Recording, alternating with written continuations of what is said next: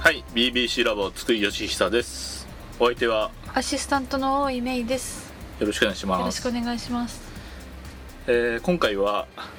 フォーエバーシンジ君という作品をやります。はい、えー週刊少年ジャンプに連載されていジャンて、うん、集英社の、えー漫画です。はい1981年とか82年とかそのぐらいだね。じゃあ結構前の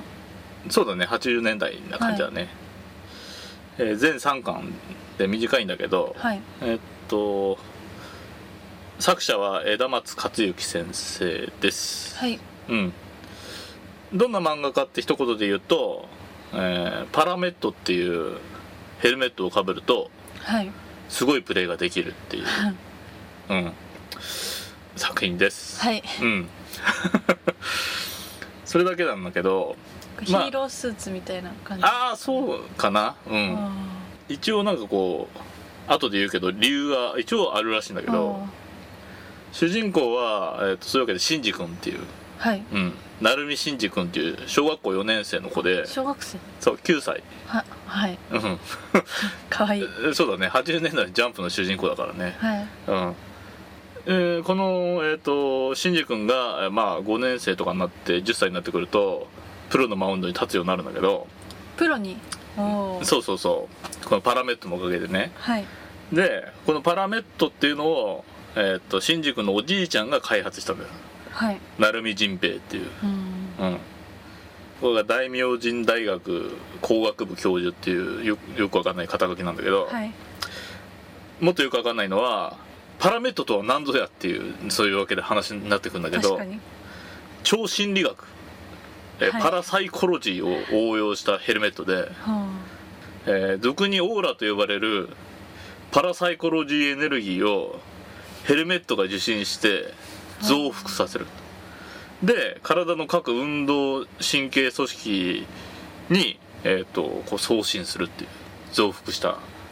パラサイコロジーエネルギーをねあなんか最近そういう感じの多いですよねその BBC ラボの風潮的にそうそう かなそうでむず小難しいこと言ってるけど、まあ、大したことは言ってないっていう実はなんか要は精精神エネルギーをこう野球パワーアップさせてますよっていうだけなんだけど、でなんだっけな今のところこうシンジ君のオーラだけ人並み外れた能力があってパラメットは一応その非凡な能力を利用したものもうというわけで新次君がすごいそうそうだから新宿しか使えないっていううん今のところねなんだけどもう一人、えー、と登場人物で重要な子がいてはいえっ、と陽子ちゃんって女の子が出てくるんだけど、はいこの子が交通事故で左足麻痺になっちゃってるっていう設定なのねあらでパラメットは本来そういう子たちが、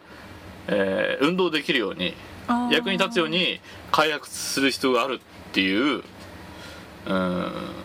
ことなのはいうん、だから本当は新宿以外もみんな使えるようにしたいんだけど、はい今のところ新宿だけがそのオーラを持っているっていう、うーんうんまあ、設定なのかなで物語的には俺も頑張るから陽子ちゃんも頑張るよみたいなことがああの動かす動力になってるーはいうん、かなでパラメットってのはどのぐらいの能力を持ってるかっていうとえーっと一応アルファとベータとオメガっていう3段階に置かれてて、はいアルファだと高校生ぐらいの力が出るうん小学生がね、えーでベータだとプロ野球選手ぐらいの力が出るすごい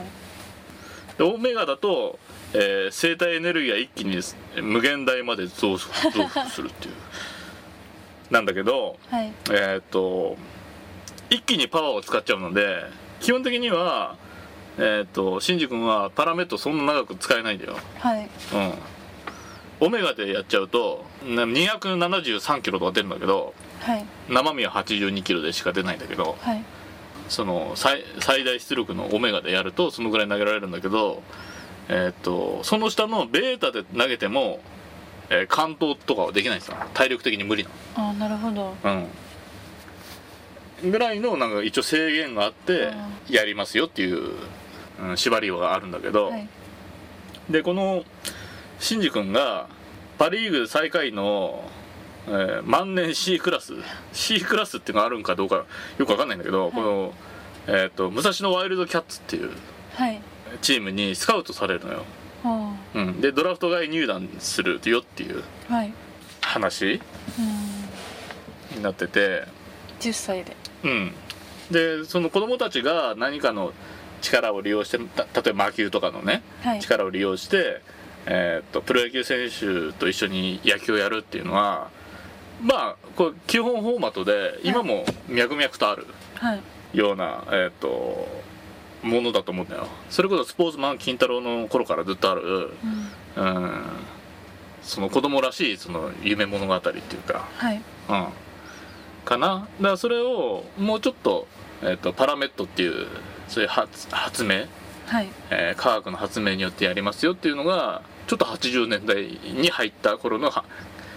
う受ける考え方だったのかもしれないかなと思うね今から思うと一応そういうわけでシンジ君はパラメットによって体力がこう続かないっていうことを自分で分かってるからはい一生懸命練習するのよあだかあらけなげうんシンジ君は同年代よりも上手くなっていくっていう一応そういう、うん、その裏の話もあるシンジ君自体のそう成長物語でもあるってことそうそうそあうそれはいいですうね、んパラメータだけがすごいああくてそれで終わりってことじゃなくてそういうの結構好きですうんシンジ君自身も地道に頑張ってうん体力つけなきゃってやってると、だねあとえーまあ漫画の特徴としては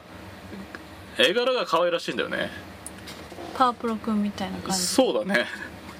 そうだね頭身が低くてはい可愛いいうんなんかいいかにも80年代っぽい感 じの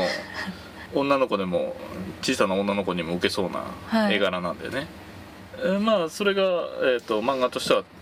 一番特徴的なのかなと思うけど、はいうん、あと作品としての野球漫画としての特徴でいくとこれがね出てくるのが80年代そういうわけで初頭のパ・リーグなんだよねほでやっぱりパ・リーグって少ないから、うはい出てくるちなんていうかな漫画が、はいうん、で当時で80年代のパ・リーグって言ったらこうアブさんでは全く描かなかったパ・リーグって感じだよねアブさんの真逆みたいなパ・リーうグ、んうんっていう感じで例えばだけど近鉄で鈴木刑事が、えーわしの走行で山猫打線を抑えたる」とかって言うんだけど、はいうん、あとは西武に田淵がいて日本ハムに江夏がいて、えーロッテに張本がいるみたいな。うんまあそういう時代のパ・リーグはいうーが分かるーんっていう、